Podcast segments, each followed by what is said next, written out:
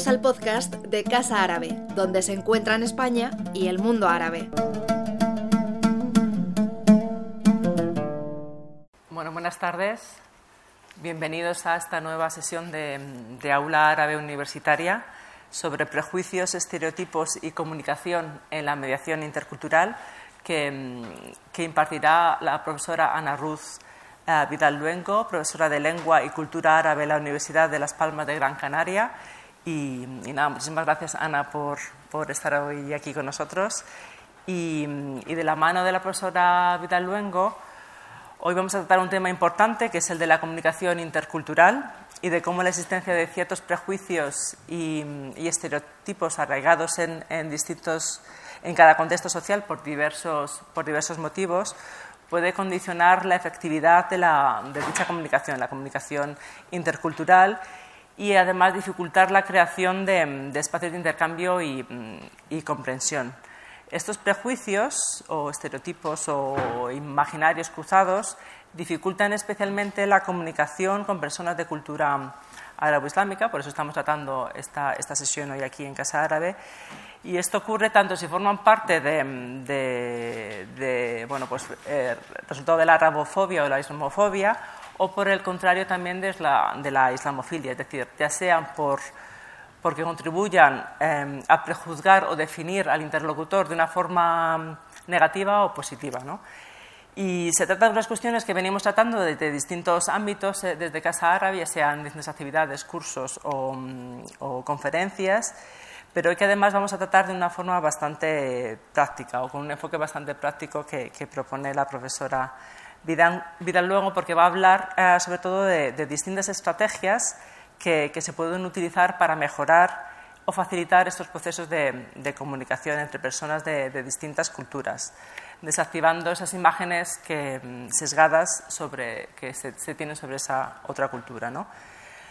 Pues algunas preguntas sobre cómo salir de los callejones en los que nos encierran esas imágenes rígidas y generalizadoras sobre, sobre nuestro interlocutor árabe musulmán, ¿no? cómo podemos desarticularlas eh, para que no empañen la, comunicación o cómo evitar que cortocircuiten el, encuentro intercultural. ¿no? Para, para, dar respuesta a estas preguntas, pues la profesora Vidal, Luengo eh, nos dará una charla de bueno, 30-40 minutos en su intervención y luego tendremos un debate con, con el público, tanto en la sala como, como online.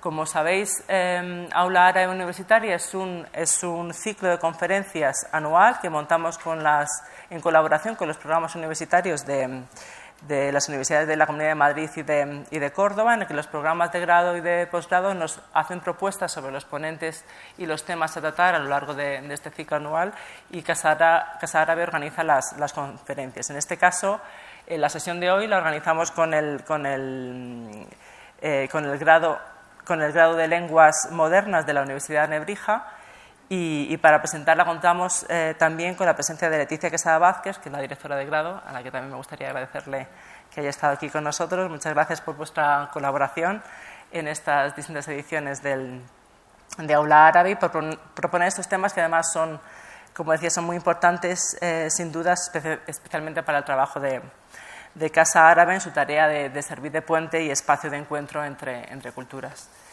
Eh, antes de darle la palabra, simplemente recordaros a los estudiantes que mm, para dejar registro de vuestra asistencia, a los que estéis aquí en sala, os podemos eh, sellar el certificado, eh, digo, el, pasaporte al mundo árabe, para luego hacer también al, certificado y luego los que estéis siguiéndonos online podéis dejar registro a través del chat de YouTube que también se queda archivado y luego lo tenemos en cuenta cara a la, cara a la certificación.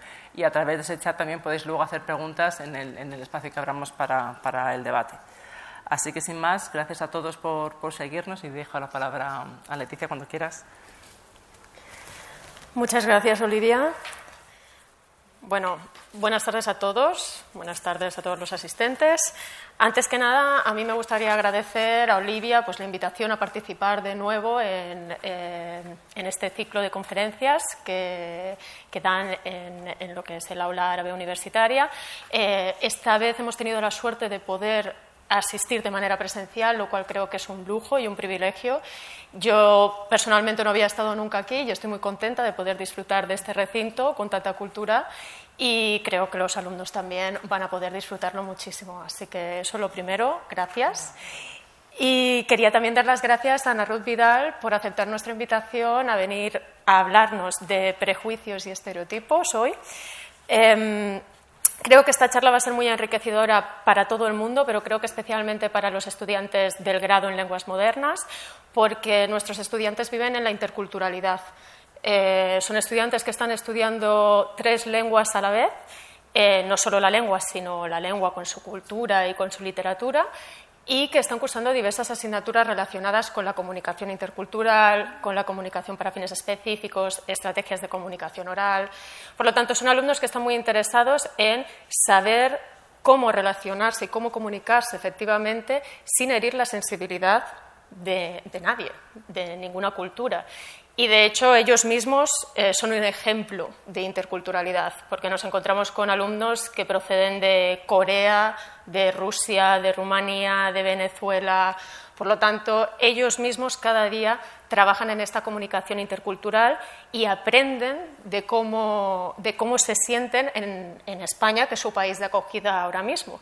Por lo tanto, creo que eh, les va a interesar mucho todo lo que tengas que decir acerca de estereotipos, prejuicios, etcétera. Y además nosotros estamos organizando un evento el 7 de marzo que denominamos el aula plurilingüe, donde precisamente nuestros alumnos van a trabajar este tema, el tema de los estereotipos. Con lo cual, todo lo que digas lo podrán después utilizar en sus actividades y en sus ponencias. Así que, sin más dilación, voy a proceder a presentar a la ponente para que mis estudiantes sepan a quién tenemos aquí. Y bueno, nos encontramos con Ana Ruth Vidal Luengo, que es profesora de Lengua y Cultura Árabe en la Universidad de Las Palmas de Gran Canaria, tal y como Olivia ha dicho, donde desarrolla una línea de investigación sobre paz y regulación de los conflictos en el mundo árabe islámico. Eh, es miembro colaborador del Instituto de la Paz y los Conflictos de la Universidad de Granada y pertenece en su universidad al Instituto de Análisis y Aplicaciones Textuales y al Grupo Universitario de Cooperación al Desarrollo.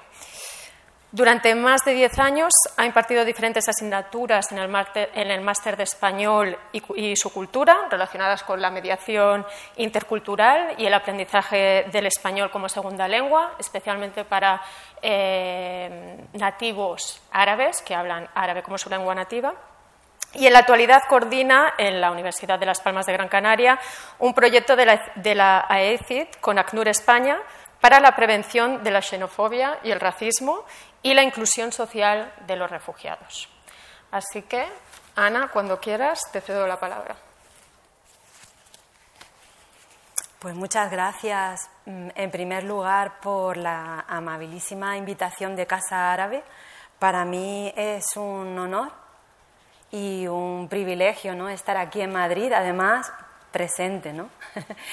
y por supuesto el agradecimiento también para, por la acogida que me han brindado las compañeras de la Universidad Nebrija y eh, la bienvenida a todos los alumnos que están tanto en virtual como en presencial eh, del grado en lenguas modernas de la Universidad de Nebrija eh, y de otros grados. Creo que es posible que haya alumnos, por ejemplo, de la Complutense que, que son de traducción e interpretación y en ese sentido pues he preparado eh, mi intervención que, tiene este título y que eh, bueno pues va a tener una relación específica, especial con, con, el mundo árabe islámico, porque estamos en casa árabe, ¿no? ese es el ejemplo desde el cual yo me acerco a esos problemas que ocasionan los prejuicios y los estereotipos en la comunicación y en la mediación intercultural.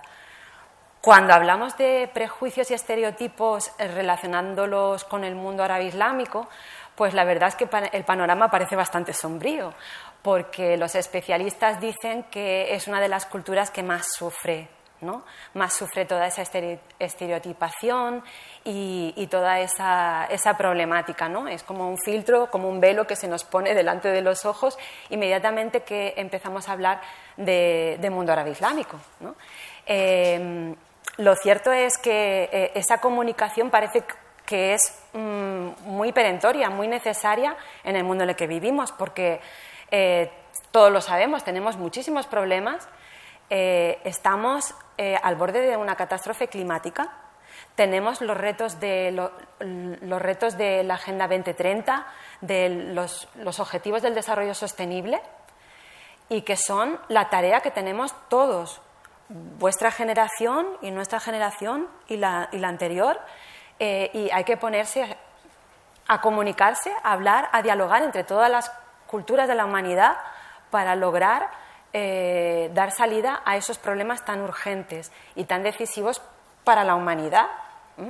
Entonces, creo que eh, la herramienta que tenemos para dialogar y para poner a funcionar las soluciones que ya están ahí, que ya están investigadas, que están en miles de informes e investigaciones y que ya están buscadas las soluciones, necesitan de voluntad política. Y para eso, para poner en marcha esa voluntad, debemos dialogar y ponernos de acuerdo. Y aquí cada, cada cultura tiene su papel. Entonces creo que es muy valioso muy valiosa la aportación que hacen ustedes como futuros expertos en lenguas eh, y en comunicación entre culturas. Eh, y bueno, los que se especializan en traducción e interpretación, pues aspiran a ser mediadores interculturales. Ustedes también, ¿no? Pero digamos es más específico. Y por eso creo que esta temática es muy, muy interesante, muy necesaria, ¿no? Y humildemente, pues desde mi disciplina voy a hacer una aportación. Eh, en primer lugar, eh, voy a, eh, presentar las dos partes de mi presentación.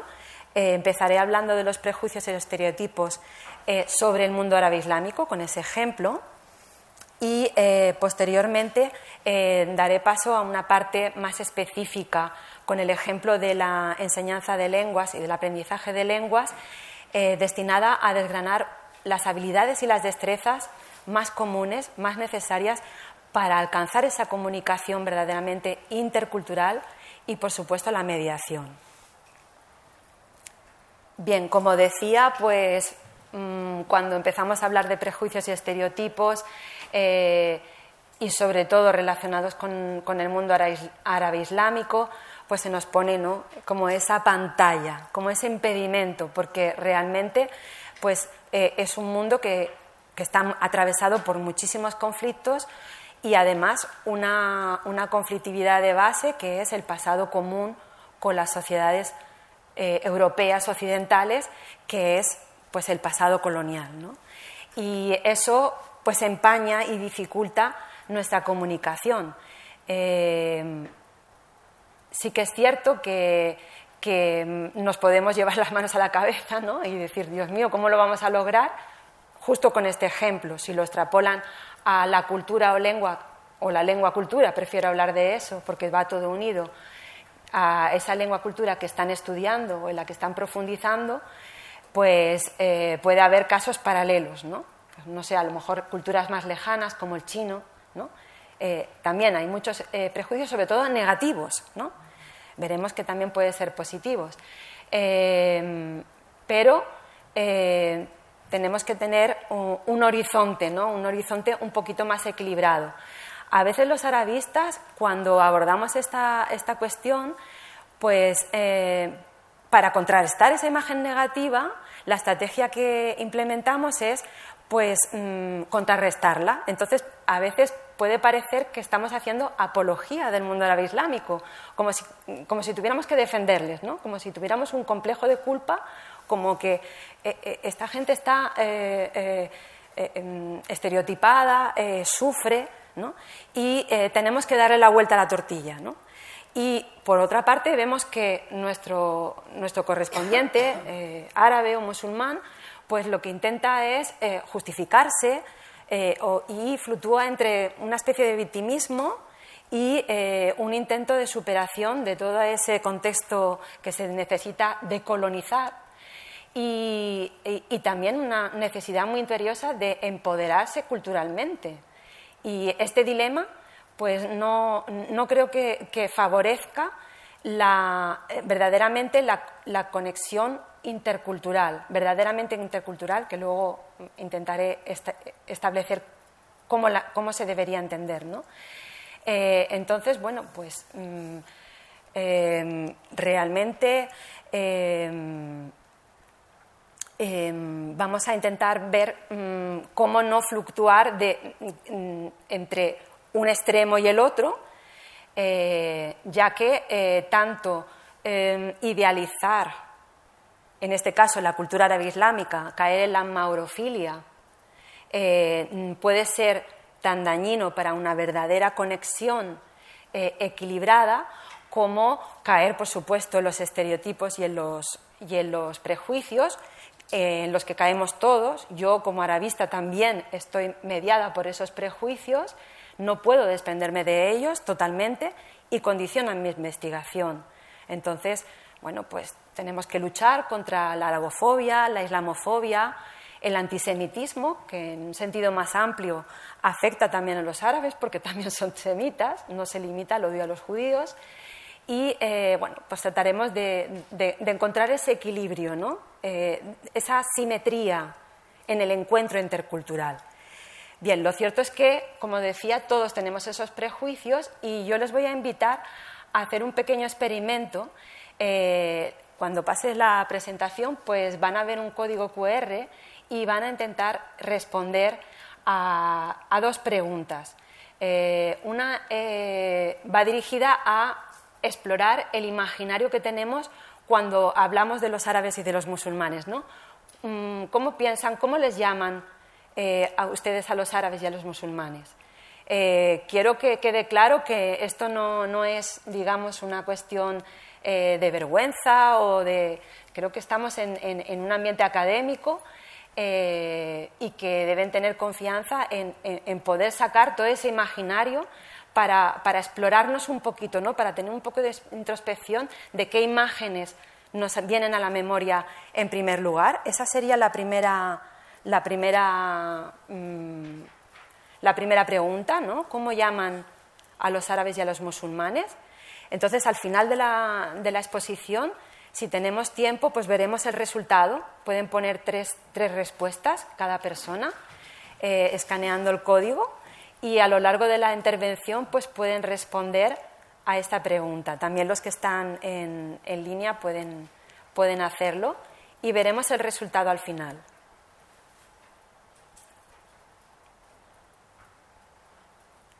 Vale, esa es una primera pregunta. ¿Cómo les llaman a los árabes y a los musulmanes?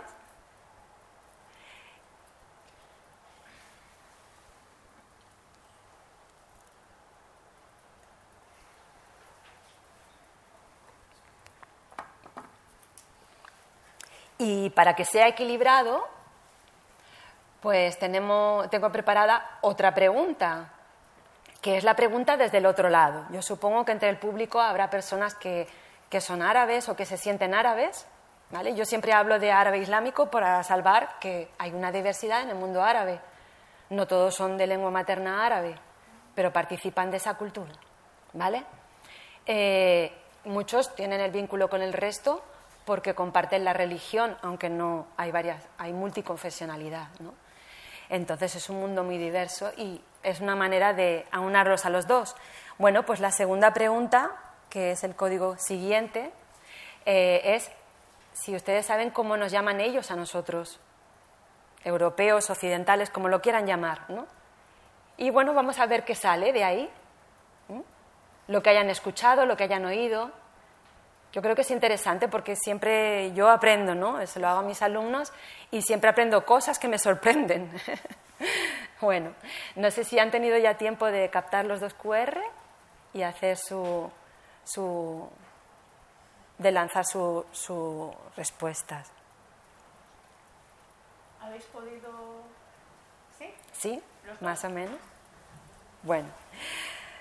Muy bien, bueno, pues entonces voy a seguir la intervención. Yo creo que antes de empezar a hablar de, los prejuicios, em, tendríamos que ponernos de acuerdo sobre qué son, ¿no? Porque a veces estereotipo y prejuicios se solapan, se confunden, ¿no? Eh, creo que una buena definición podría ser esta. Como su nombre indica, un prejuicio es un juicio no necesariamente basado en la experiencia, que es previo. En realidad, es una herramienta de acercamiento hacia lo desconocido y nos ayuda, es una especie de guía y puede ser positiva o negativa. Hemos hablado de maurofilia, de, idealización del, otro árabe islámico y también de arabofobia o de islamofobia, eh, porque hay imágenes que pueden ser positivas y negativas y ambas pueden interferir en la comunicación. Normalmente son simplificaciones de la realidad, una especie de atajo mental, ¿no? Eh, y generalizan. Se pueden resumir en frases del tipo, todos los que son de tal comunidad son de esta manera. Por otra parte tenemos los estereotipos, también son positivos o negativos, son también simplificaciones y a la generalización de la frase todos los que son de tal sitio o de tal comunidad cultural son de esta manera les añade rigidez. Es decir, son así y nunca cambiarán, siempre van a ser así, están cerrados a, a este marco cultural. ¿no? Con lo cual, es bastante injusto, ¿no? O puede estar bastante alejado de la realidad. ¿eh? Bueno, ¿y cómo podríamos, qué estrategias podríamos establecer para modificar los prejuicios? Si son generalizaciones, actuar en el proceso de generalización. Conocer al otro. Si conocemos al otro, estudiando lenguas, estudiando culturas, acercándonos a él, viajando, etcétera, documentándonos, yendo a las conferencias de Casa Árabe, actividades culturales, pues empezamos a conocernos mejor. Hay que tener presente que no los podemos suprimir, porque son guías que están insertadas en nuestra forma de conocimiento, son herramientas cognitivas sobre el mundo, sobre lo desconocido, nos guían, ¿eh? no nos vamos a desprender de ellos y nos pueden ser muy útiles ¿eh? para prevenirnos ante una situación desconocida. Y bueno, pues eh, voy a poner ejemplos de cómo podemos acceder al conocimiento. En este caso voy a hablar de una campaña de sensibilización hacia los migrantes que tuvo lugar en, mi isla, en Gran Canaria, eh, por parte de una asociación que se llama Mujeres, Solidaridad y Cooperación, en la que nos presenta eh, pues cómo, eh, qué es lo que piensan por dentro los migrantes, que normalmente identificamos con los árabes y con los musulmanes, ¿no? para conocer de dentro un poquito más qué es lo que se vive. ¿no? Eh, la idea de la cárcel que aprisiona es muy común. La idea de estar en una especie de limbo jurídico, administrativo y burocrático también es muy común en estas situaciones y es muy compartida. O la idea de la, doble discriminación, de que nadie sabe cuál es tu historia de vida, eh, de dónde vienes y, cómo te sientes por dentro. ¿eh?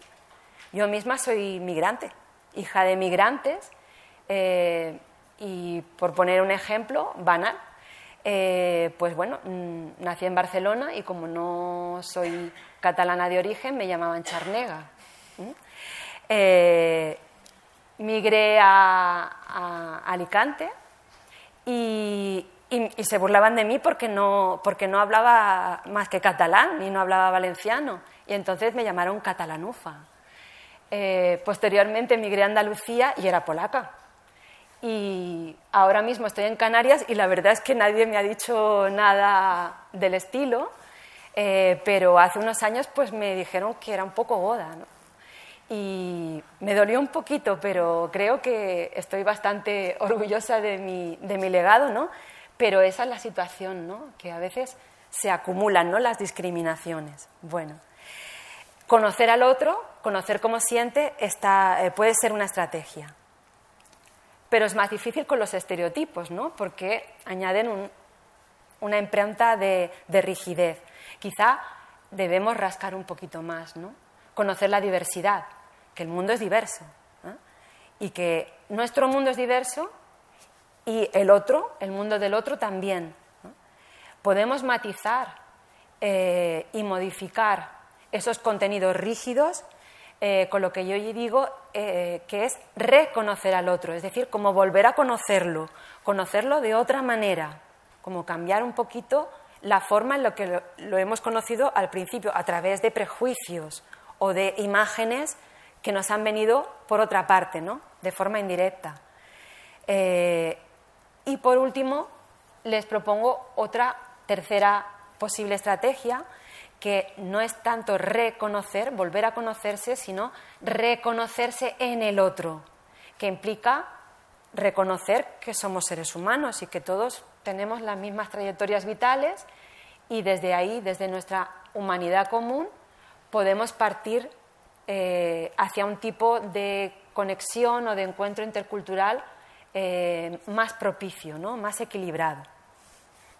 Les voy a mostrar algunas imágenes eh, del ejemplo del mundo árabe islámico en el que se puede apreciar la gran diversidad de fisonomías, de modos de vida, hombres, mujeres, diferentes edades. Todos son ejemplos de países árabe islámicos en los que, según mi criterio, son eh, solamente países que tienen el árabe como lengua oficial o cooficial. No todos siempre los identifican como tales, pero ese es el criterio que yo he adoptado. Eh, países que participan de alguna manera de la cultura árabe y de lo islámico porque la lengua de, esos países es el, el, árabe como lengua oficial o cooficial. Ahí encontramos imágenes un poco estereotipadas también porque es difícil encontrar imágenes libres de derechos que no sean muy sonrientes, ¿no? Pero son realidades, ¿no? Son gente de a pie, algunos son modelos o deportistas de élite. Tenemos la primera mujer que accedió a la, educación superior en Kuwait. Eh, nómadas, eh, niños, futbolistas, ¿por qué no? ¿Eh? Hay una gran diversidad de modos de vida también en el mundo árabe islámico y a lo mejor no lo conocemos. No sé si también lo pueden extrapolar a las culturas que conocen. Y así, pues, conociendo, podemos captar esa diversidad. He intentado, pues, que sean eh, de las fisonomías más variadas posibles, que a veces no siempre identificamos como árabe islámico, ¿no? por ejemplo, esta persona de Argelia, ¿no? Y bueno, eh, he incluido también alguna foto de, algún activista eh, saudí eh, que, nos da un ejemplo muy distinto del estereotipo ¿no? que tenemos, de la imagen que nos viene a la mente cuando pensamos en Arabia Saudí. ¿no? Bien.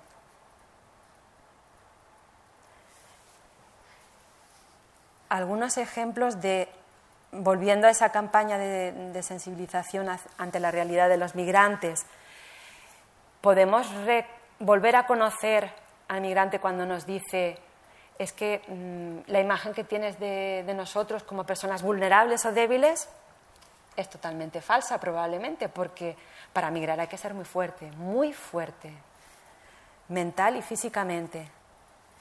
O solemos pensar que la gente que emigra no está cualificada cuando son en muchas ocasiones grandes profesionales.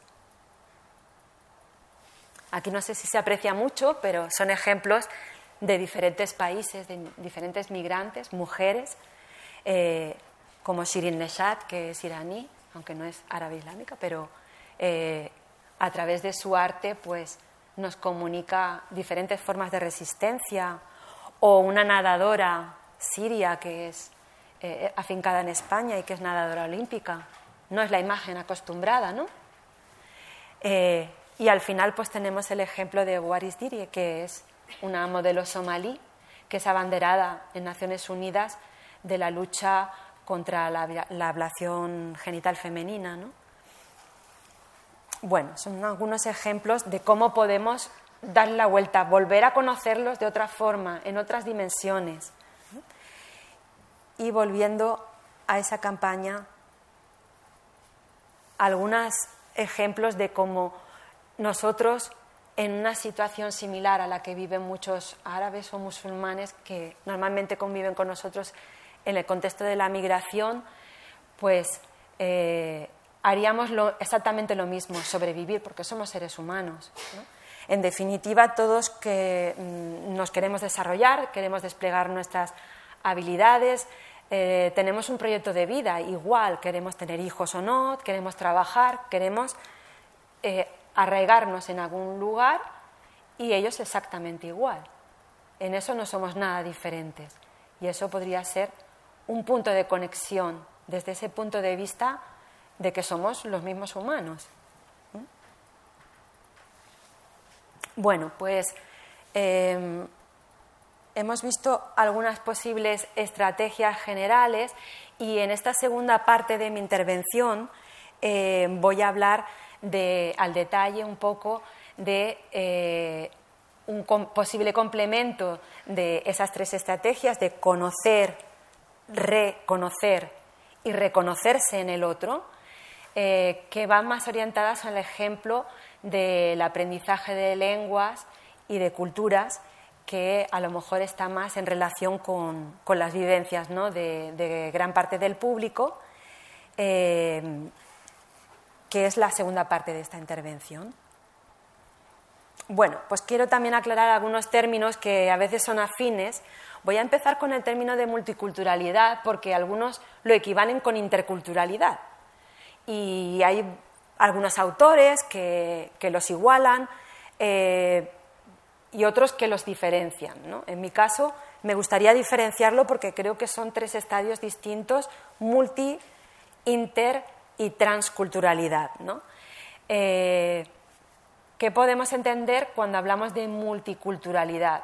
Es encuentro, es coexistencia y bueno, lo he simbolizado con, una serie de, áreas, ¿no? de marcos culturales en diferentes colores y la multiculturalidad estaría en el espacio intermedio donde se encuentran eh, diferentes, eh, diferentes culturas, diferentes marcos culturales, porque es una situación en la que el acento está puesto en la diversidad. Hay coexistencia, hay cierto grado de tolerancia y es una oportunidad para conocerse y tomar conciencia de las diferencias. Como interculturalidad sería un grado más, ya no de coexistencia, sino de convivencia, que implica cierto compromiso. Cierta negociación de marcos culturales eh, y, por lo tanto, replanteamiento de los referentes culturales de cada uno que está en contacto y, por lo tanto, reconocimiento, reconocimiento, ¿no? replanteamiento de cómo nos hemos conocido a lo mejor en una situación de multiculturalidad para avanzar a mayor asimetría, simetría y equilibrio. Y, eh, bueno, buscar un tercer lugar, lo que se llama el tercer lugar intercultural, eh, en el que nos sintamos un poco más cómodos. Somos conscientes de las diferencias, pero también de las semejanzas, porque tenemos que convivir y llegar a un cierto equilibrio y acuerdo. Y bueno, hay una tercera posibilidad que no siempre se da, ni tampoco siempre es necesaria. Yo creo que en este punto en el que nos situamos, al menos respecto a la cultura árabe islámica en las sociedades europeas occidentales, que no es estrictamente necesario llegar a una transculturalidad eh, tomada como eh, un lugar en el que hay nuevos referentes culturales. Es decir, hay una mezcla de todas las culturas, realmente una fusión, eh, donde se da el acento en la universalidad, en que todos somos seres humanos y que debemos alcanzar un grado de consenso y de eh, construcción de algo nuevo, de un referente nuevo. Si les sirve el símil, eh, la interculturalidad sería a las culturas como eh, la, la pidginización sería las lenguas, mientras que la transculturalidad sería a las culturas como una criollización sería a las lenguas. Sin embargo, si me permiten, pues voy a utilizar un símil gastronómico que a lo mejor es más, iluminador, ¿vale? A los legos a la materia. Eh, y que voy a tomar prestado de un colega del Instituto de la Paz y los Conflictos, Sebastián Sánchez, que es de Melilla. Y lo explicaba muy bien con la metáfora del gazpacho. Vamos a verla. Eh, la multiculturalidad sería como comerse una ensalada. Puede que a mí no me guste el pepino, eh, si yo comparto una ensalada, puedo pinchar solo el pepino me gusta mucho el tomate y estoy comiendo fundamentalmente tomate. Hay cierto grado de compromiso, pero no demasiado, porque en el aliño se va a quedar algo del sabor. Pero, eh, bueno, pues mm, puedo quedarme en mi marco cultural y tolerar que los demás elijan, picotear de donde me gusta. Pero si ya estoy en un marco intercultural, me tengo que comprometer. Eso sería un gazpacho. Si yo me como un gazpacho, a no ser que lo haga sin pepino, que también lo hay y puede ser un sacrilegio, em, tengo que mojarme, tengo que, no puedo, tengo que comerme el gazpacho, no puedo decir, no, no, no, pero me lo como sin pepino, mm, ya está hecho. Probablemente, mm, si no te gusta el tomate, no te comas el gazpacho, no puedes participar. Hay que participar, hay que mojarse. Eh, puedes ponerle un poco de picadita encima, pues si te gusta mucho el, tomate o el pimiento, ¿eh? pero no mucho más. Eh, y bueno, yo creo que todo el mundo ha, ha probado los gazpachos de fusión, ¿no? Que le ponen beterrada, aguacate, cometen más sacrilegios todavía, ¿no? Son mezclas con las que nadie se siente identificado. Esto no es ni andaluz ni nada. Eh, en Melilla parece ser que hay un gazpacho mm, con especias morunas. Es una fusión, es una nueva creación. Eso sería transculturalidad. Pero no en todos lugares se da, ni en todos lugares estamos en el punto de necesitar una transculturalidad. ¿no? Bueno, pues un poco he aclarado esos conceptos. Yo creo que eh, en, el ejemplo de la enseñanza-aprendizaje de lenguas, realmente lo que se pretende es encontrar el lugar intercultural, no transcultural, porque se trata de ser expertos en la comunicación intercultural, en afinar la competencia que ahora se llama plurilingüe y pluricultural, y no tanto de crear nuevos espacios. ¿no? Eso sería el referente del futuro. bueno, pues he acudido a una cita significativa del marco común de referencia, el marco común europeo de referencia para la enseñanza de las lenguas, que muchos en la sala conoceréis, en la que se nos marca los cuatro elementos fundamentales eh, para el trabajo de la competencia intercultural, que luego bueno, evoluciona a otras. ¿no? Algunos se llaman competencia comunicativa intercultural, comprendiendo que lengua y cultura no se pueden separar. Bueno, pues los cuatro puntos eh, que deben trabajar eh, para mm, adquirir esa competencia intercultural en 2002 eran comprender y reconocer las similitudes entre el mundo de la comunidad cultural que se estudia y el mundo, el propio mundo, la propia comunidad cultural, conocer y reconocer las diferencias, conocer la diversidad del otro mundo, ¿eh? del mundo del otro, y conocer también la diversidad propia, la diversidad que hay inherente en, nuestro, en nuestros referentes culturales. Con esos cuatro elementos, lo que estamos llamados a, trabajar es ni más ni menos que conocernos a nosotros mismos para poder conocer a los demás. Bueno, pues en 2001 ha salido un tomo complementario al marco común y, eh, como decía, se ha transformado esa competencia comunicativa intercultural en, eh, en la competencia plurilingüe y pluricultural y hay una parte que habla de todo ese aprovechamiento del repertorio pluricultural que yo he resumido eh, desde el nivel A1 al nivel más elevado, que es el C2, y no quiero tampoco mm, dar mucho detalle, pero nos da una idea de cuáles son esas destrezas eh, adecuadas para el trabajo intercultural, para estar mm, preparados para la mediación incluso intercultural. Como podéis apreciar, pues en los niveles iniciales eh, se reduce a eh, contemplar las diferencias, empezar a tomar conciencia de lo diferente y de las dificultades que implica adentrarse en una lengua cultura. Y eh, nada más que comienza con convenciones culturales básicas. Realmente yo creo que mm, por mi experiencia en, enseñanza de lenguas, eh, es, un momento un poco peligroso porque, para el docente, porque es tan básico que apenas mm, puedes, mm, puedes dejar vislumbrar algunas cosas que son como muy manidas y se corre el peligro de quedarse en cosas muy estereotipadas o muy generales, muy simplificadoras.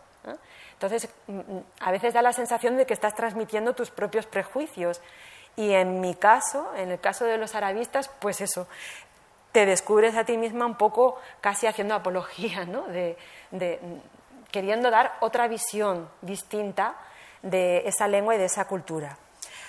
Posteriormente, eh, ya en el nivel B1 ya se empieza a hablar de valores y de comportamientos, con toda la dificultad que eso implica. Eh, son claves culturales más, más, recurrentes, eh, algunas convenciones más elaboradas y el, el, aprendiente de lenguas y de culturas debe empezar a tomar conciencia de que sus acciones están determinadas culturalmente y pueden ser percibidas por el interlocutor de otra cultura eh, de manera equivocada. Empiezan a aparecer eh, señales de que eh, hay ambigüedades, hay dificultades, hay, hay que salvar esos prejuicios y esos estereotipos. prácticamente en el nivel B2 es donde se despliega mayor parte de ese repertorio pluricultural y ahí nos aparecen muchísimas cosas. ¿no? Incidir sobre semejanzas y diferencias, eh, tener conciencia de lo que se da por hecho, las presunciones, las asunciones, cosas que, no nos damos cuenta, pues deben aflorar y debemos aprender a explicitarlas, a reaccionar adecuadamente y evitar malentendidos culturales y diferentes formas de comunicarse. Y esto es extremadamente complicado.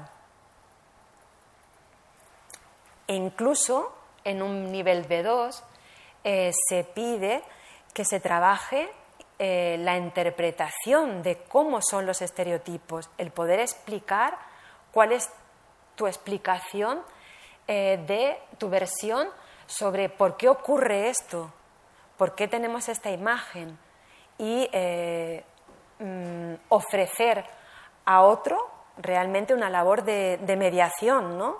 con alguien que no conoce la cultura eh, a la que estamos acercándonos. Eh, incluso analizar, ser capaz de analizar con cierta objetividad eh, opiniones en medios de comunicación, por ejemplo, que se vierten sobre la comunidad propia, la comunidad mm, cultural propia y ajena. Uy, perdón. Solamente es en el nivel C1 y C2 que yo creo que está más orientado a las competencias que tendría un traductor-intérprete.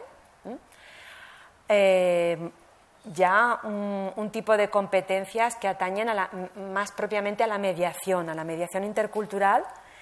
Eh, pues fijaros, mm, explicar con sensibilidad y con sutileza eh, las diferencias, los valores, estar atento a esas posibles interpretaciones ambiguas eh, e incluso actuar, actuar para evitar o aclarar malentendidos y, mediar en, incidentes eh, interculturales. realmente, pues esto ya implica tener una madurez y un sentido crítico bastante afinado. ¿no? Bueno, pues hemos visto mm, esta propuesta de conocimiento, reconocimiento y conocimiento, eh, y reconocimiento en el otro, perdón. Eh, y por último, solamente me gustaría mm, indicar algunas cosas que quizá tienen más que ver con, la inteligencia emocional eh, que puramente con la formación en lenguas. no, no todo es conocer, conocer, estudiar, sino experimentar y transformarse también uno, conocerse mejor para poder acceder a conocer a los demás y que creo que, son herramientas interesantes para, para alcanzar una comunicación verdaderamente intercultural. Eh, en primer lugar, tener presente que estamos, eh, cuando tenemos un encuentro intercultural, no estamos hablando entre culturas, no somos representantes de nuestra cultura, no somos ni siquiera mm, representativos de nuestra cultura. En nuestra cultura hay diversidad y hay que tenerlo presente. Entonces, para tener una mínima empatía, una conexión de persona a persona, a veces olvidamos que eh, quitarnos el traje de que yo estoy representando al europeo occidental y tú estás representando al árabe islámico. Y nos comportamos como de forma muy troquelada. No, somos personas en el aquí y ahora. Y, y tenemos que ser conscientes de que es necesaria una mínima empatía, una mínima conexión personal, porque nuestros marcos culturales tienen que interseccionarse. ¿eh? Por último, una suerte de asertividad cultural, lo llamo así, de posicionarse, de quedarse posicionado mínimamente en nuestro marco cultural cada uno para poder acceder en una posición de, cierta simetría, ¿no? De, de, no estar uno por encima del otro ni imponer nuestro, nuestros referentes culturales al otro, sobre todo cuando hay asimetría, como en el caso de la comunicación con árabes o musulmanes, eh, ni tampoco de, adoptar la cultura del otro. No, se trata de ir a una transculturalidad. Y, ahí fijar unos límites y, no caer en las filias, que puede ser el caso de los que aprenden una, cultura que consideran pues, mejor o atractiva, ¿no? Le suele ocurrir pues, a gente que estudia o que se adentra en culturas europeas, ¿no? que, que, las ve con, con, con, idealismo o con, o con superioridad. ¿no? Bueno, pues creo que también hay que intentar mm, mantener ese equilibrio ¿no? para poder realmente llegar a un punto medio. Y por último, mm, caminar hacia lo que podría llamarse competencia comunicativa intercultural, intercultural crítica, añadiéndole un poquito de sentido común, eh, de sentido crítico. Si nos llamamos eh, ciudadanos de una democracia, mm, realmente tenemos que ser conscientes de que el discurso que impera en nuestra sociedad a veces tiene ciertas trampas y eh, tenemos que ser críticos con nosotros mismos y cómo estamos dirigiendo también el discurso del otro para llegar a ese punto intermedio. Eh, bueno, no quiero extenderme más porque no sé si he corrido mucho o no, pero eh, les agradezco la atención, shukran jazilan, y creo que podemos eh, empezar el debate y gracias.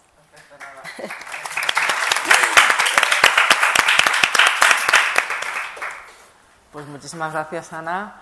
No sé si Leticia tenía algún comentario al respecto, alguna o quería para animar el debate o abrimos ya simplemente el, el, bueno, Ana, el espacio. Shukran por esta presentación. Ha sido muy interesante y creo que has hablado de, de, aspectos relacionados con la comunicación intercultural que creo que son primordiales. Creo que es muy importante tener en cuenta que una comunicación intercultural es una cuestión de conocimiento, conocimiento de uno mismo, de conocimiento de la diversidad, de los demás, de empatía, de ponerte en el lugar de la otra persona y de equilibrio, porque así evitamos fanatismos, evitamos idealizar y evitamos conflictos, cosa que en el siglo en el que estamos viviendo, pues eh, parece que estemos perdiendo un poco la perspectiva en ese sentido, ¿no?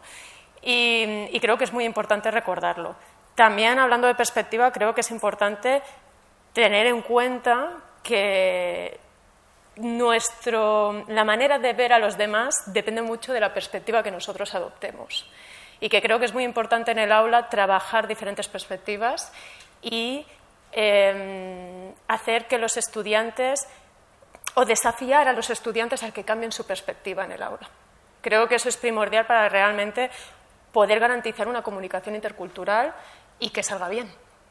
Entonces, Em, creo que ahora mismo en el marco em, se contempla mucho la mediación intercultural y es importante, por lo tanto, tener estos momentos en el aula en el que se hable de estereotipos, se desafíen, se, vea también la diversidad que hay eh, de culturas y de lenguas, etc. Y me gustaría saber si en tus clases tú lo adoptas con algún tipo de actividad o algún tipo de... Sí, con cualquier tipo de actividad que, se pueda llevar al aula y que les pueda ser útiles también a ellos eh, en el aula.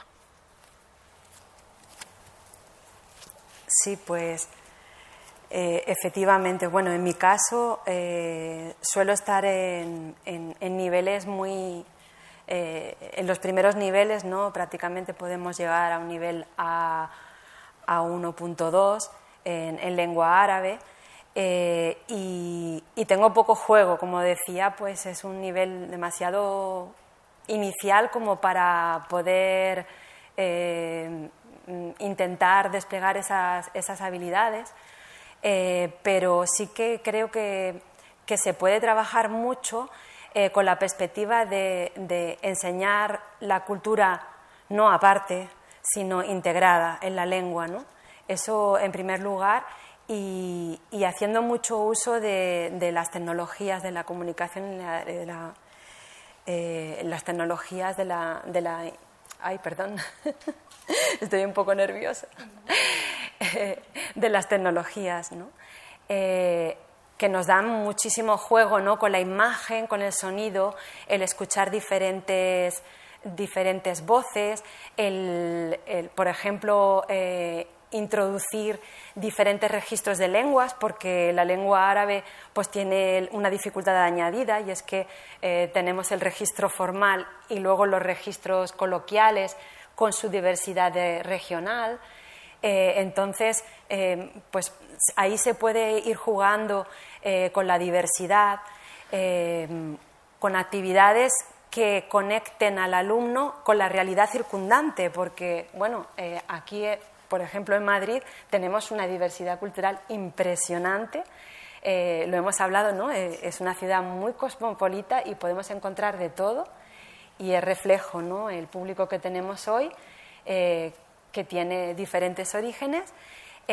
pues bueno, en mi entorno también tenemos, tenemos la suerte de estar muy, muy, muy, muy cerca de, de varios países árabes y además es que forman parte de nuestra comunidad desde hace siglos. Eh, entonces, eh, y sin embargo, a veces los alumnos no, no, se acercan, no, quieren, tienen un poco de, miedo o, simplemente están tan acostumbrados a, convivir que no, que no reparan en que sería bueno que se acercaran con su poca aprendizaje de lengua al otro. ¿no?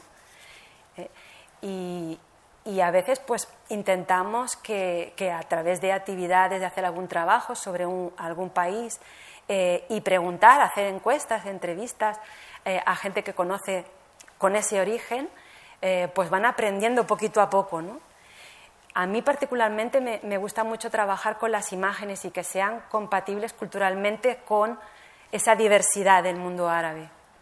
Eso me parece bastante útil.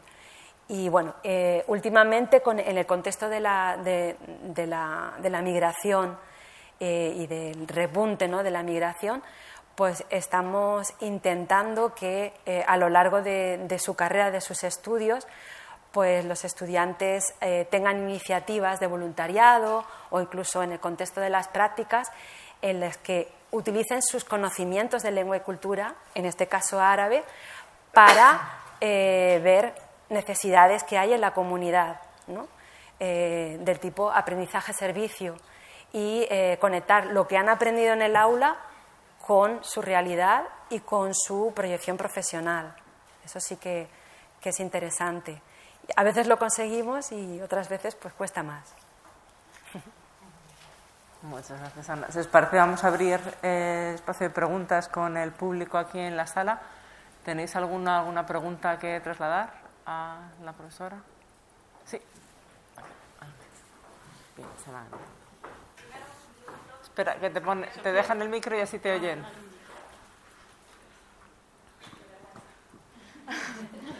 ¿Se escucha? Ok. Uh, primero, mucho gusto, me llamo Sofía Y tengo una pregunta sobre lo que hablaste sobre que no representamos nuestra cultura. Por ejemplo, yo no he solo emigrado una vez, he emigrado dos veces ya a mis 24 años, saliendo de Venezuela y luego haber entrado en Estados Unidos, haciéndome parte de Estados Unidos y luego volviendo a emigrar aquí a Europa. En lo que yo no entiendo es si yo no represento mi cultura, que es lo que a mí me identifica como venezolana, qué es lo que represento. Aparte de conociendo mucha gente, ves mucha gente alrededor del mundo, siempre he tratado como que la gente no solo vea la parte política de mi país, sino que de paso es un país sumamente bonito, con muchas cosas. Entonces, ¿cómo se entraría, no solo como queriendo representar a mi país, pero entre personas que se entiendan que no solamente soy política o soy las desgracias de mi país, pero soy algo mucho más?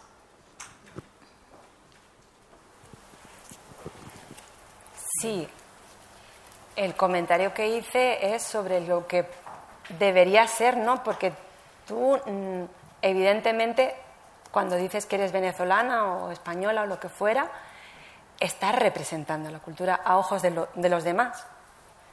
Es inevitable que exista ese sentimiento, pero en realidad estás representando algo más, estás representando la diversidad de tu cultura, porque cuando tú tienes un encuentro intercultural con el otro, eh, vas a comunicarle cosas sobre ti, en concreto, en el aquí y en el ahora. Solo digo que, que, deberíamos tener esa perspectiva, ¿no? Para transmitírsela al otro. Por supuesto que es inevitable que el otro interprete como que, ah, es venezolana, pues entonces mm, mm, va a, probablemente a responder a un determinado perfil porque hay una serie de ideas preconcebidas de lo que el otro conoce de la historia reciente o pasada, de la imagen que tiene de Venezuela, de muchísimas, muchísimas cosas. Evidentemente, el encuentro intercultural mm, a veces tiene tintes de ser como una especie de saldo de, cuentas pendientes ¿no? entre tu cultura y mi cultura, pero no debería eh, convertirse en eso no, no, estoy hablando de lo que es, sino de lo que debería ser, de lo que podríamos aspirar, ¿no? porque eso puede dificultar. ¿no? Si tú encuentras que tu interlocutor te está mirando como venezolana estereotipada, va a mm, tener dificultad en conectar contigo y entender de qué estáis tratando. No, sé, depende también del contexto, de la, del encuentro intercultural.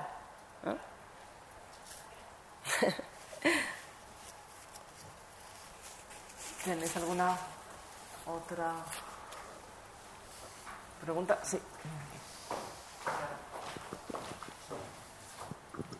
Bueno, eh, gracias. Yo quería preguntar si considera que los medios de comunicación, a veces en aras de producir noticias como rápidas y sensacionalistas, caen en estos prejuicios y estereotipos.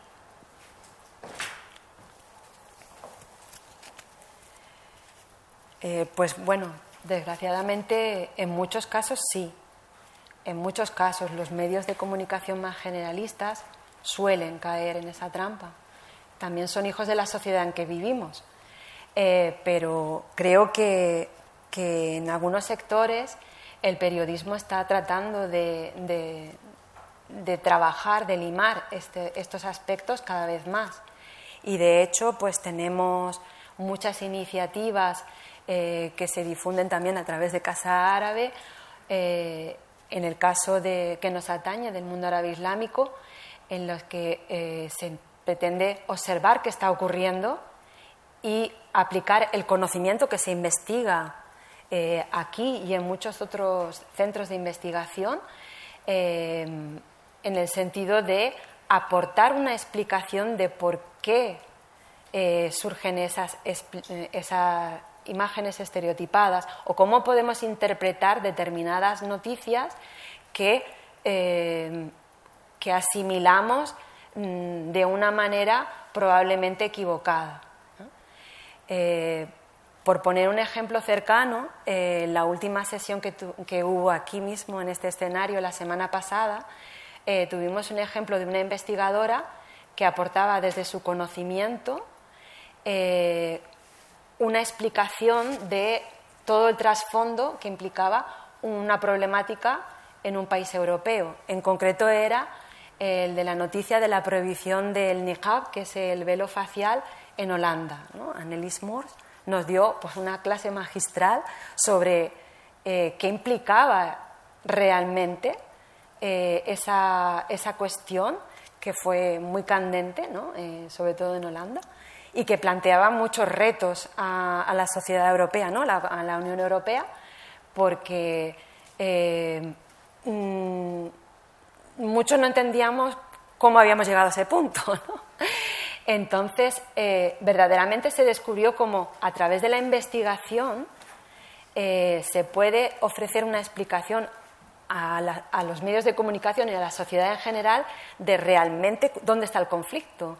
Porque lo que a nosotros nos puede parecer que es un acto, eh, por, un acto de, sometimiento o de regresión de determinadas mujeres en Holanda, eh, si rascamos un poco, investigamos, eh, podemos interpretarlo de una forma totalmente distinta. El discurso de poder quería limitar el, el el velo facial en Holanda, eh, porque lo interpretaba como, como una regresión ¿no? o como una amenaza a la seguridad, cuando si revisamos un poquito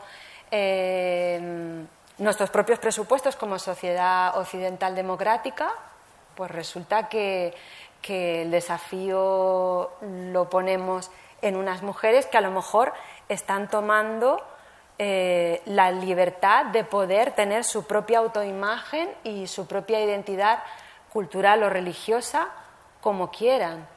Incluso era como un acto que ellas entendían como de desafío. No necesariamente lo tenemos que compartir, pero es lo que ellas están pensando y lo que ellas están sintiendo. Entonces, hay mucha labor de, difusión de, todo ese conocimiento, eh, mucha labor de, socialización, de compartir todas esas investigaciones que nos aportan claves para entendernos mejor y solucionar esos problemas eh, de otra forma. Y creo que los medios de comunicación cada vez están tomando más nota. ¿no? Hay un observatorio de la islamofobia, eh, de la islamofobia en los medios. En fin, hay muchísimas cosas que se están creando y no por ponerme las gafas de color rosa, es porque es una realidad. ¿no? Si hay otra pregunta, yo avanzo también algún comentario. ¿Tenéis alguna pregunta más de sala? Yo quería aprovechar que estabas aquí para, así abiertamente, eh, preguntarte, no es, no es por hacer una auditoría a la actividad de Casa Árabe, ¿no? pero esto es un debate que tenemos a nivel interno también, porque bueno, lo que es luchar contra los estereotipos o los prejuicios en lo referente al mundo árabe musulmán, pues es parte del trabajo que hacemos, ¿no? Y cómo lo eh, cómo lo articulamos en nuestras actividades, ¿no? Y cómo ponemos el foco en un lado o en otro, pues hay que trabajar con los medios.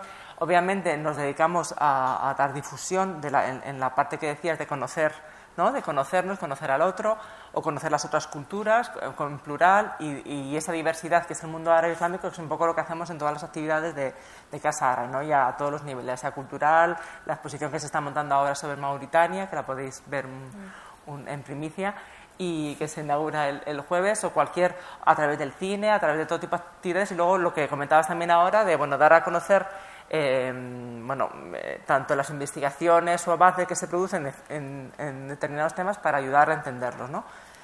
Y te iba a preguntar ahí qué podríamos porque siempre nos bueno em, no sería así un consejo o hablando de estrategias, ¿no? De, porque alguna vez también deberíamos tomar una actitud más frontal cuando y también esto, lo, o sea, aplicado a Casa Árabe como desde fuera, ¿cómo lo ves también tú? Que diciendo, bueno, pues, ¿qué, ¿qué podríais hacer? ¿O dónde podríais poner más el foco? ¿O el trabajo que está bien, el trabajo que está mal? No sé si esto es un poco ponerte en, en, la pared, pero también que, que, que, nos podrías dar tu opinión en el sentido de dónde crees que habría que poner más el foco actualmente en la situación en la que estamos, ¿no?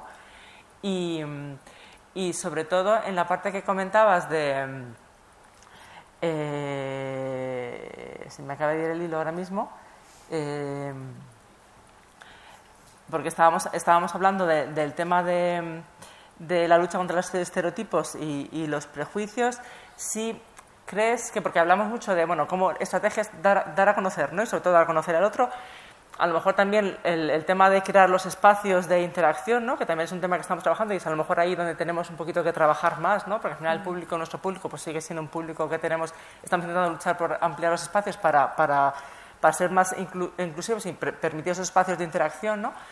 pero sobre todo si, si no crees que también habrían, y ya no solo como Casares, en general, luchar de una forma más frontal contra esos estereotipos, es decir, decir cuáles son los estereotipos o cuáles son esos prejuicios y desmontarlos de una forma más radical. O sea, no sé si entiendes. si, si se trata solamente, o sea, si el trabajo debería ser a lo mejor más de fondo y es, dar sobre todo a conocer esa diversidad o esas culturas, o crees que también se podría trabajar de una forma más frontal contra lo que son esos estereotipos y prejuicios, que es a lo mejor lo que no.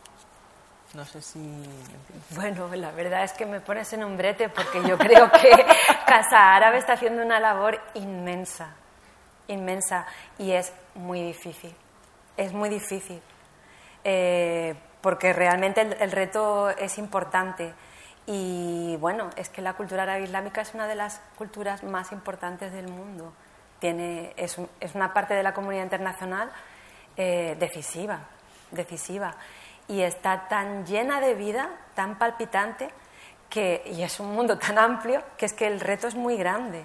Entonces yo creo que, bueno, que es que mm, eh, es, es, muy complejo, ¿no? Y, y, complicado porque no siempre se puede llegar a todos sitios, ¿no? Eh, pero creo que, mm, que es interesante eh, trabajar con la comunidad más cercana, ¿no? Mm, porque no sé si el equilibrio a lo mejor entre dar a conocer todo el esfuerzo de dar a conocer el mundo árabe islámico y cuanta más diversidad mejor.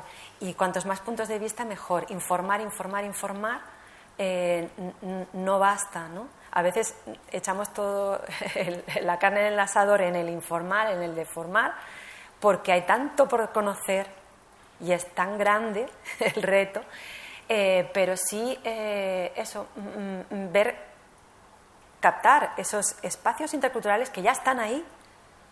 Y estoy segura de que las personas que hay en el público y también entre el público virtual, que yo imagino que habrá también árabes y musulmanes, es que ellos ya están viviendo esa interculturalidad y, y lo visualizan muchísimo mejor. Entonces, eh, intentar eh, recaptar esos espacios y el privilegio que tenemos de estar en un, en un mundo eh, tan cosmopolita y tan variopinto, necesita de ese rescate ¿no? y reconocimiento, porque a veces no es fácil, pero sí es, es una labor muy, muy compleja. No sé si eh, también eh, iniciativas como esta, Aula Árabe Universitaria, son muy valiosas, pero a lo mejor también mm, ir a, niveles inferiores, ¿no? que, los que la gente ya está formándose, en el público en general y en niveles de formación un poquito anteriores, que, donde se forjan ya... Pero yo creo que, que las generaciones venideras están muchísimo más, mejor preparadas y están ya viviendo eso.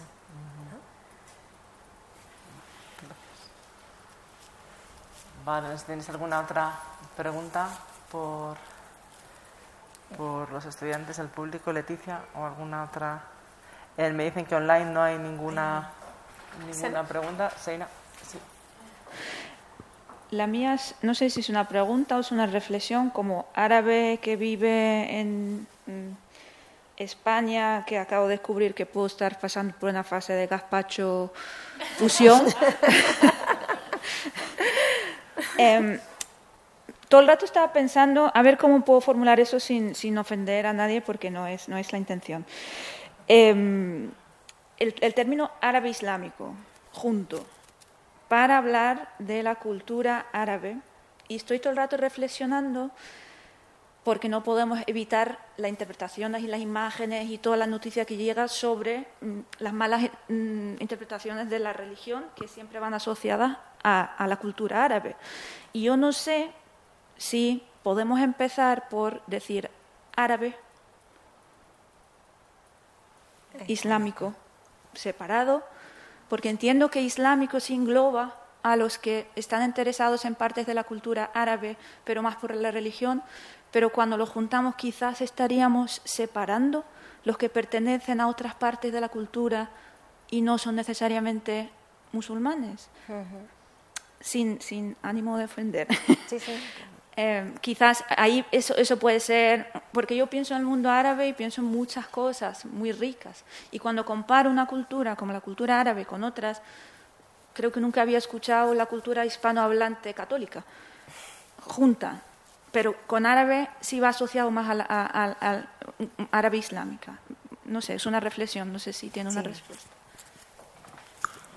Sí, la verdad es que eh, es muy complicado cómo llamar a esta parte del mundo, esta parte del planeta, porque árabe mm, se, queda, se queda corto porque todos sabemos que, eh, los países que, se autodenominan árabes a veces ni siquiera el árabe es la lengua de- del país mayoritaria. Eh, que eso ya es una cuestión política, ¿vale? La arabidad. Efectivamente, en, el mundo árabe, eh, en países que tengan el árabe como lengua oficial o cooficial, eh, hay una mayoría de, población musulmana, pero hay diferentes confesiones. Hay judíos, hay cristianos, hay, eh, hay ateos, eh, en fin, hay muy diferentes confesiones. También es un mundo multicultural, intercultural y transcultural, porque no todos los que a veces se consideran árabes, eh, su lengua materna o su L1 es el árabe. Eh, tenemos dos grandes minorías lingüístico-culturales que son los imaziguen, los bereberes y los kurdos, pero también hay nubios, hay armenios, hay turcomanos, hay mu- también muchísima variedad lingüística, eh, lingüístico-cultural, ¿vale?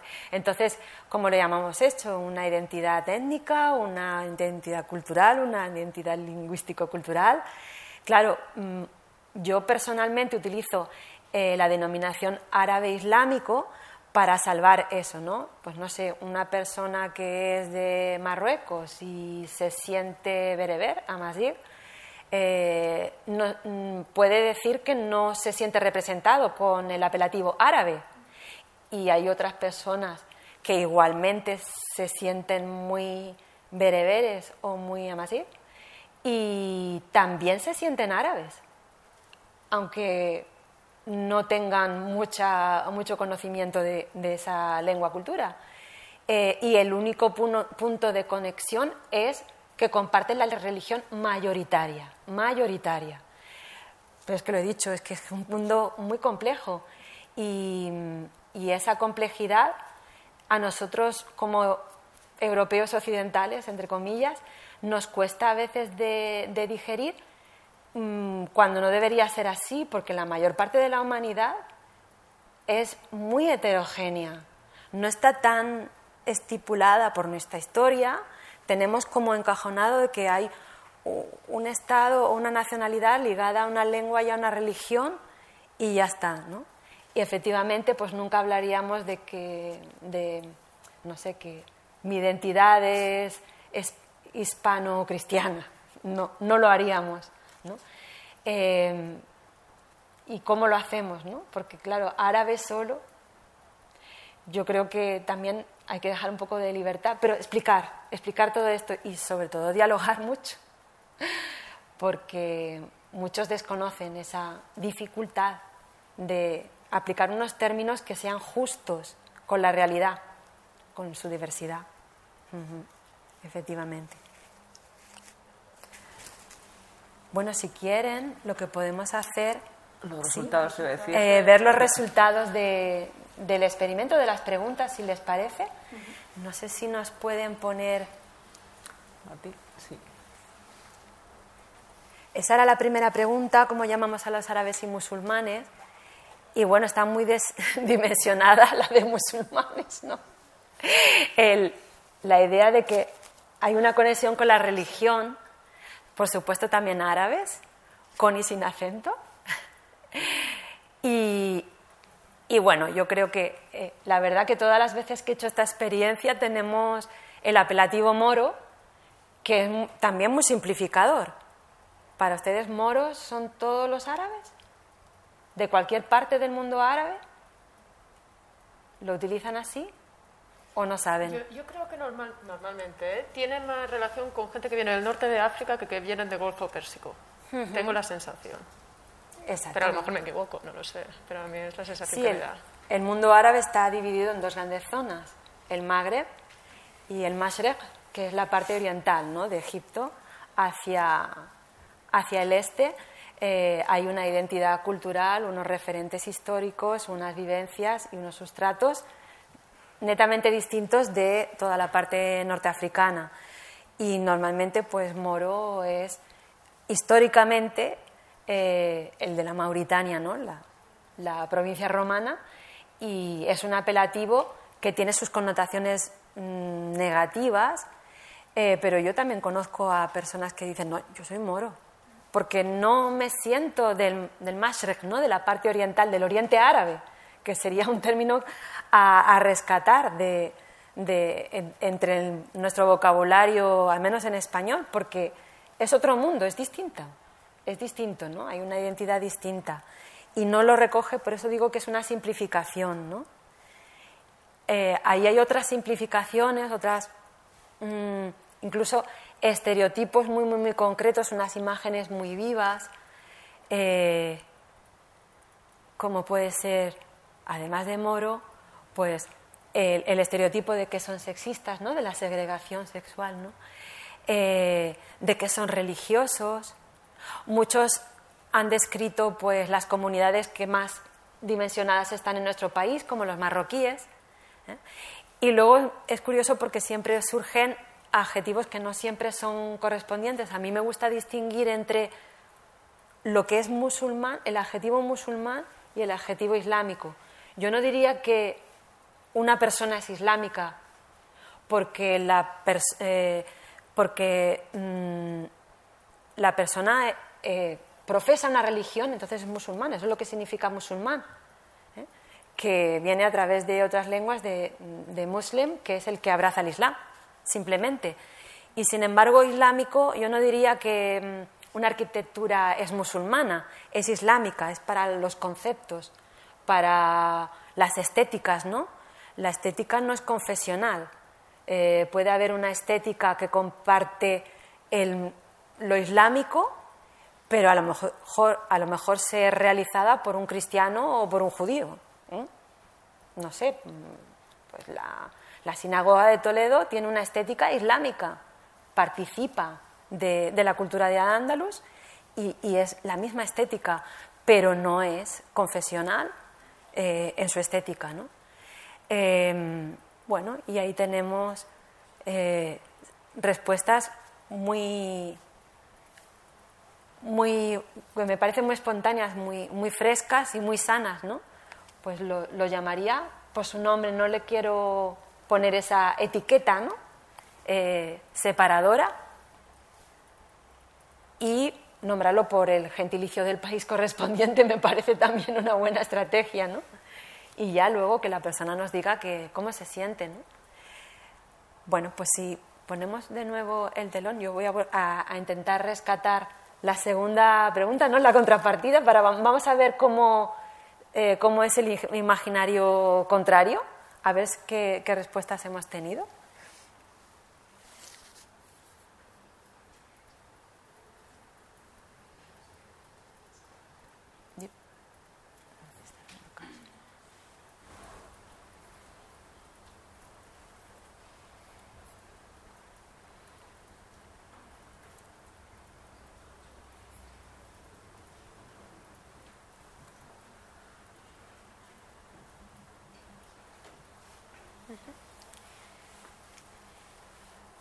Bueno, pues ahí lo tenemos. lo que más predomina es el adjetivo que a mí personalmente no me gusta nada, occidental. También es simplificador, ¿no? Y además tiene unas reminiscencias históricas, ideológicas, eh, políticas.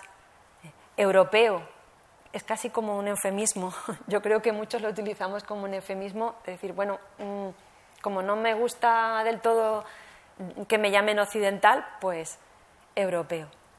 Eh, y me llama la atención que en el lugar donde antes estaba moro, ponemos un, objetivo, un, adjetivo también racializado, blanco. Es significativo. Por supuesto, también la, la contrapartida cristiana. No, no, veo ningún término específico en árabe, pero no sé si alguien del público sabe cómo nos llaman eh, eh, a los europeos eh, o no árabes en sus países? ¿Alguien se atreve? ¿No? De la misma forma que nosotros, pues a veces a los extranjeros les llamamos, sin ánimo de ofender, por supuesto, guiris, ¿no? Con unas connotaciones negativas muy concretas. ¿No? Ajnabi, extranjero, eso es bastante neutro. Y en la parte oriental del mundo árabe, no sé si todavía se estila, pero eh, antiguamente había un apelativo de respeto eh, hacia los que no eran de la comunidad, eh, que eran los hawaya, y que en alguna ocasión he escuchado como, como una especie de correlativo del guiri ¿no? en, español, del extranjero, y, y es algo que con sus más, con sus menos, pues tiene un, cariz un poquito, un poquito despectivo, ¿no? Sería algo así como, como el moro en, nuestra cultura. ¿eh? Y en la parte del Magreb, eh, no sé si hay alguien en la sala que tenga contacto con, con, el mundo del Magreb, eh, lo que sería Hawaya en, en, en el Mashrek es Gauri. Es una palabra que viene de, del turco, y que significa extranjero y es un poquito como Guiri, no tienen una relación e-, etimológica, pero también tenemos un imaginario entrecruzado, ¿no? Eh, realmente es la prueba de que hay mm, estereotipos y prejuicios en ambos lados, ¿no? que es algo que va consustancial con la, con la condición humana y que podemos manejar de una manera u otra para que nos guíe o para que nos intercepten. Y bueno, se ha hecho referencia a, otras comunidades culturales que también tienen su estigmatización o sus connotaciones más o menos positivas o negativas. Tenemos lo de los latinos, los paisas, etc. Bueno, pues creo que, es una, experiencia interesante. Eh, quería comentarles que eh, haciendo esta experiencia en, eh, en Canarias, han surgido algunos apelativos que los propios, la propia comunidad árabe o musulmana se aplica a sí mismo como nuevo sello de identidad.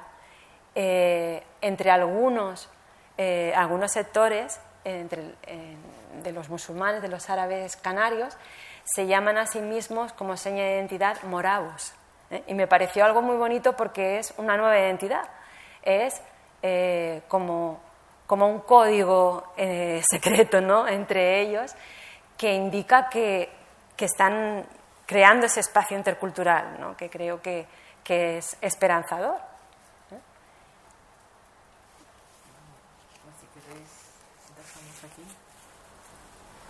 Estamos ya en, en hora más o menos con lo que si queréis. No hay ninguna otra pregunta del público.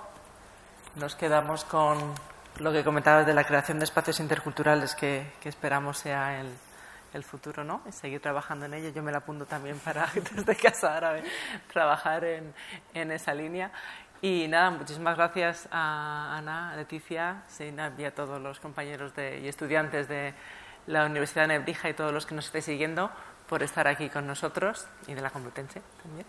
Y, nada, pues esperamos eh, veros en otra sesión. Eh, avanzaros que la semana que viene, el lunes, tenemos una conferencia sobre el Girac argelino aquí en Casa Árabe a las seis con, con eh, Akram Belkaid, que es un escritor y periodista franco-argelino y que va a hablar sobre sobre cómo, o sea, el jerarca argelino eh, de 2019 y cómo se ha cubierto también sobre los medios franceses, todo el debate que eso también ha, abierto. Y también invitaros a que vengáis el jueves a la apertura, a la inauguración de, de, la, de la, exposición que tenemos sobre arte contemporáneo en Mauritania, eh, que, se, que, se, titula Memorias en Movimiento. Eh, arte contemporáneo en Mauritania y la mesa redonda que va, que va a haber a las seis también eh, con cuatro de los artistas que, que participan en la, en, la, en la, exposición, como una muestra también de la diversidad del, del mundo árabe de la que, del que hablamos y que es nuestro objetivo. Así que nada, muchas gracias, buenas tardes y nos vemos por aquí otro día.